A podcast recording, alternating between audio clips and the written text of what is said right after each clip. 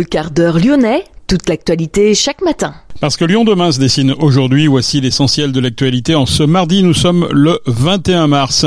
Les motions de censure contre le gouvernement n'ont pas abouti hier soir. Notez que les manifestations se sont reproduites dans le centre-ville avec euh, notamment des centaines de manifestants qu'il a fallu contenir dans les secteurs de Bellecour, des terreaux ou encore de la Croix-Rousse. Attention, on pourrait également assister à des barrages filtrants et des blocages autour de Lyon aujourd'hui. Une opération dite ville morte, toujours contre la réforme des retraites.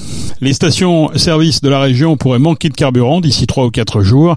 Explication également dans ce quart d'heure lyonnais. Cela fait maintenant deux jours qu'une vingtaine de personnes occupent le musée des Beaux-Arts de Lyon. Il s'agit notamment d'intermittents du spectacle. Explication avec le reportage de Juan Salazar dans cette édition. La grève aura duré trois jours à Euronews. Les syndicats sont toujours en lutte contre le plan présenté par le nouvel actionnaire Alpac Capital qui veut faire partir 197 salariés sur 349 à Confluence. Le passage Tiafé n'est pas mort, pour preuve l'opération Les Créateurs Passage qui avait lieu samedi. Quel est l'avenir du passage Tiafé après la fermeture du village des créateurs? Reportage dans cette édition. Et puis le Salon national de la transition énergétique commence aujourd'hui pour trois jours à Eurexpo. Ça s'appelle Bipositive. Lyon demain, le quart d'heure lyonnais, toute l'actualité chaque matin Gérald de Bouchon. Bonjour à toutes, bonjour à tous. Les motions de censure contre le gouvernement n'ont donc pas abouti hier soir, mais le gouvernement a failli tomber à neuf fois près. Des rassemblements spontanés ont eu lieu hier soir après le vote à l'Assemblée.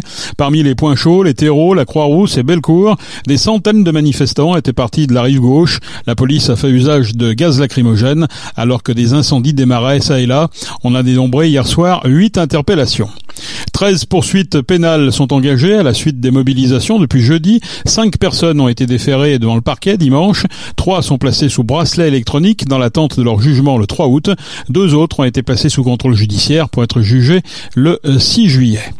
Rémi Zinc, le maire de la Croix-Rousse, a annoncé une reprise partielle des activités à la mairie du 4e. Celle-ci avait été saccagée avec également un début d'incendie volontaire lors des manifestations de vendredi. Notez que des barrages filtrants et des blocages sont prévus ce mardi pour protester contre cette réforme des retraites, une opération dite ville morte. Des blocages et barrages filtrants pourraient avoir lieu au péage de Villefranche, aux échangeurs de Perrache, Porte de Cusset ou Bron. Les personnels en grève du lycée Robert Douaneau de Vaux-en-Velin ont reconduit leur grève pour cette journée de mardi, mais également pour jeudi, la journée de mobilisation intersyndicale, nouveau temps fort de la mobilisation. Pas moins de 12 626 candidats dans la filière générale et 4 915 candidats dans la filière technologique du public et du privé sous contrat étaient invités hier à plancher sur les épreuves écrites dites de spécialité du baccalauréat. Le nombre de surveillants grévistes n'a pas permis de bloquer le déroulement des épreuves dans le département. On près de la moitié de grévistes au lycée Robert Douaneau de Vaux-en-Velin sur la quarantaine des enseignants convoqués. L'examen a pu se tenir malgré tout. Les salariés en colère de Total Energy Faisin ont repris le mouvement de grève. Ils exigent leur retrait de la réforme des retraites. L'expédition est à l'arrêt. Aucun carburant ne sort de l'usine.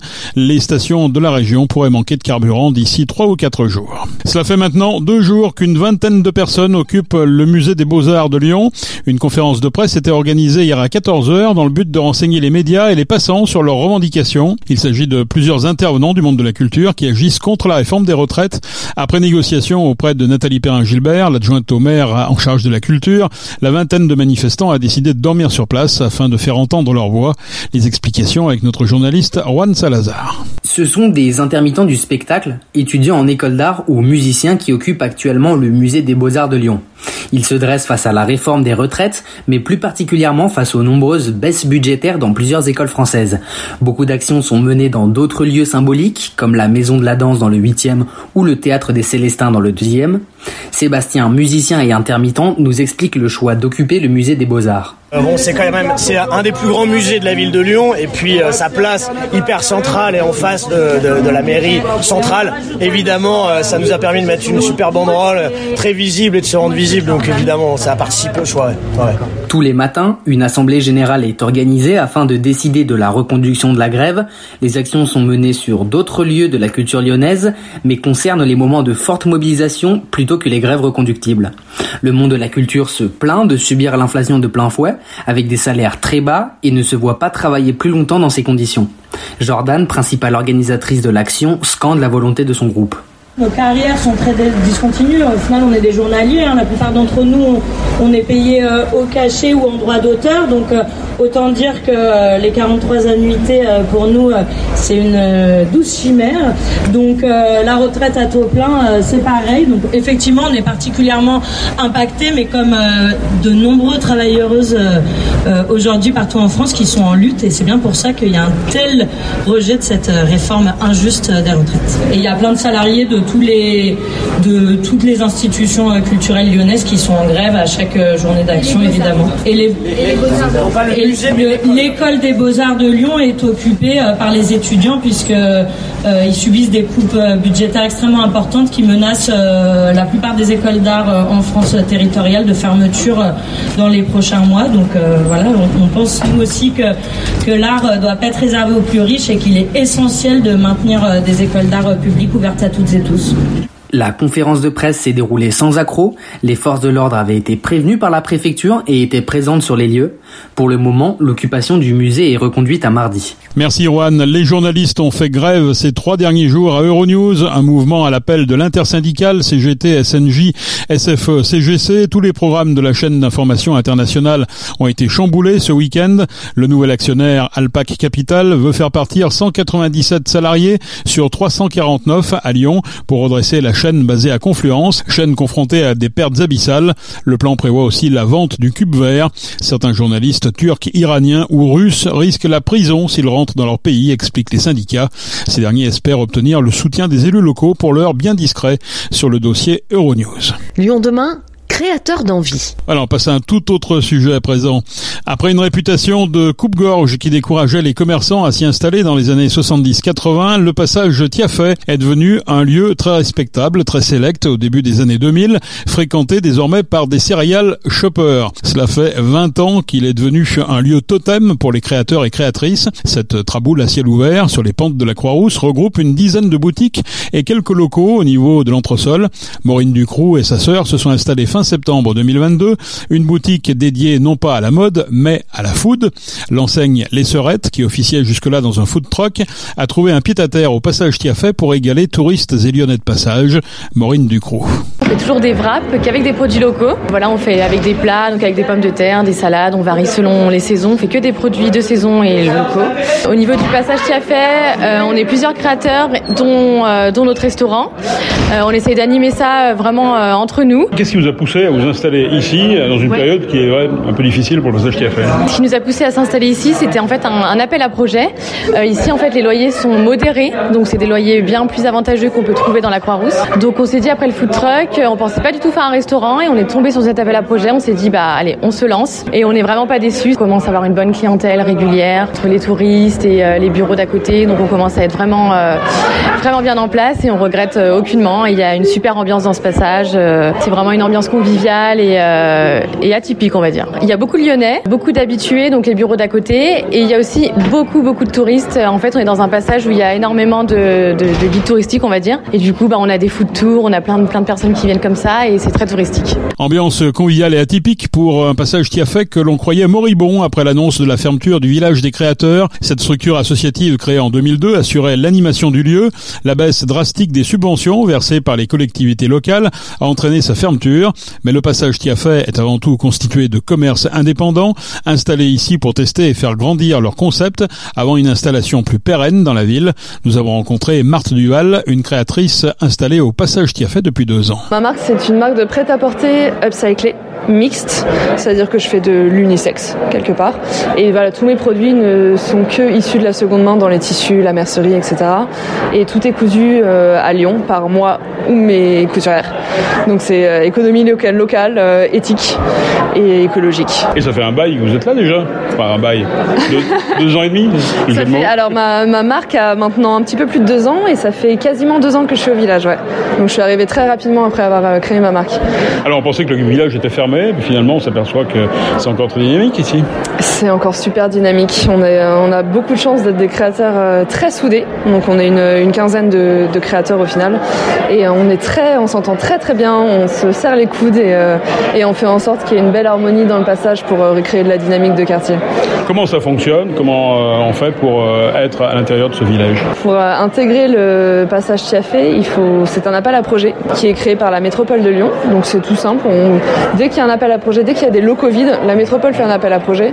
Euh, on pose sa candidature et, euh, et, si le dossier est présélectionné, on passe devant un jury qui est composé de la métropole, du Grand Lyon, des représentants du, passage. Donc moi, par exemple, je suis représentante des résidents. On passe un peu un, un, une sorte d'entretien. Si, euh, si le projet nous plaît, s'il y a une dynamique, si on sent que c'est viable, etc., euh, c'est possible d'intégrer le passage. C'est quoi la définition finalement pour être créateur ou créatrice? Fabriquer ses produits, c'est quoi Mais pas forcément, parce que pas tout le monde ne fabrique ses produits. On est, on est quelques, quelques artisans ici sur place. On est quatre artisans euh, en tout à occuper des boutiques.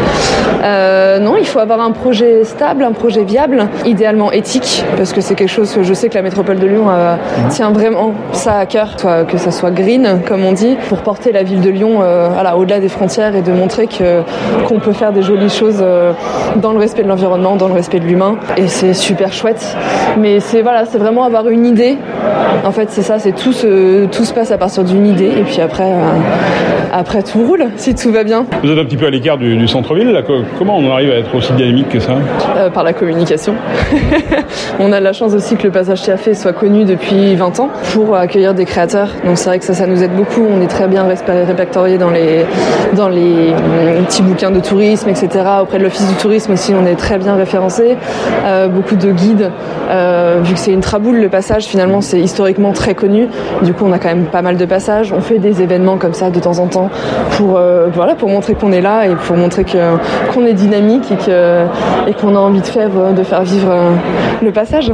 Qu'est-ce qui a changé finalement? C'est le, plutôt la représentation extérieure du passage qui, qui n'existe plus, Depuis la, la, fermeture du village ouais. C'est ce qu'on est en train de faire.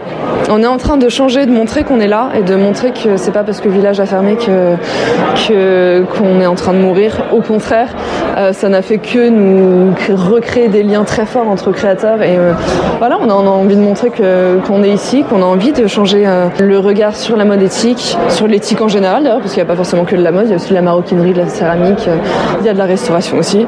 Et voilà, on a envie de montrer que que la création c'est pas mort, que la mode éthique, enfin que l'éthique en général a encore sa place dans la société et on a envie de le crier haut et fort. Qu'est-ce qu'on peut faire ici quand on vient un samedi après-midi par exemple? Oh bah plein de choses. Il y a déjà la petite restauration si vous avez envie de, manger un petit, un petit truc ou de prendre un petit café. Il y a, il y a des ateliers boutiques. Il y a des boutiques qui proposent des ateliers. Euh, il y a autant du coup de la mode que de la maroquinerie, que euh, du vêtement de sport, que de, du prêt-à-porter comme moi ici, euh, un peu plus, comment dire, un peu plus populaire, si je peux dire ça comme ça, même si ça reste voilà un prix quand même conséquent. Il y a de la robe de mariée. Enfin vraiment, il y a, il y a un choix très très diversifié qui est très intéressant. Et il y en a pour tous les goûts.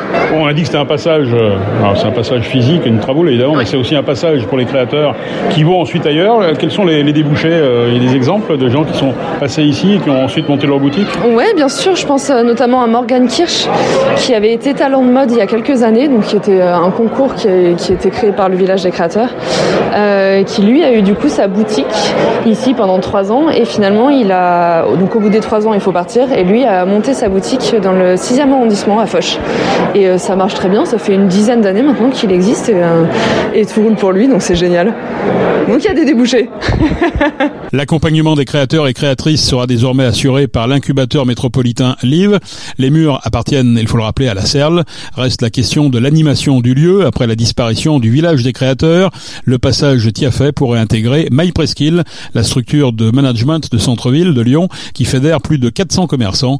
En tout cas, une chose est sûre, le passage Tiafet, vous l'aurez compris, n'est pas mort. Bipositive, le salon national de la transition énergétique commence ce mardi à Eurexpo et pour trois jours, 500 exposants présentent leurs solutions pour la transition énergétique. L'objectif de cet événement est d'apporter des réponses concrètes autour de quatre grands secteurs d'exposition, les nouveaux systèmes énergétiques, les énergies dans le bâtiment, les bois énergie et les solutions constructives. Notez que les Bipositive Awards mettront en compétition 57 innovations. La remise des prix aura lieu demain mercredi à 16h. C'est la fin de ce quart d'heure lyonnais. Merci de l'avoir suivi. On se retrouve naturellement demain pour une prochaine édition. Excellente journée.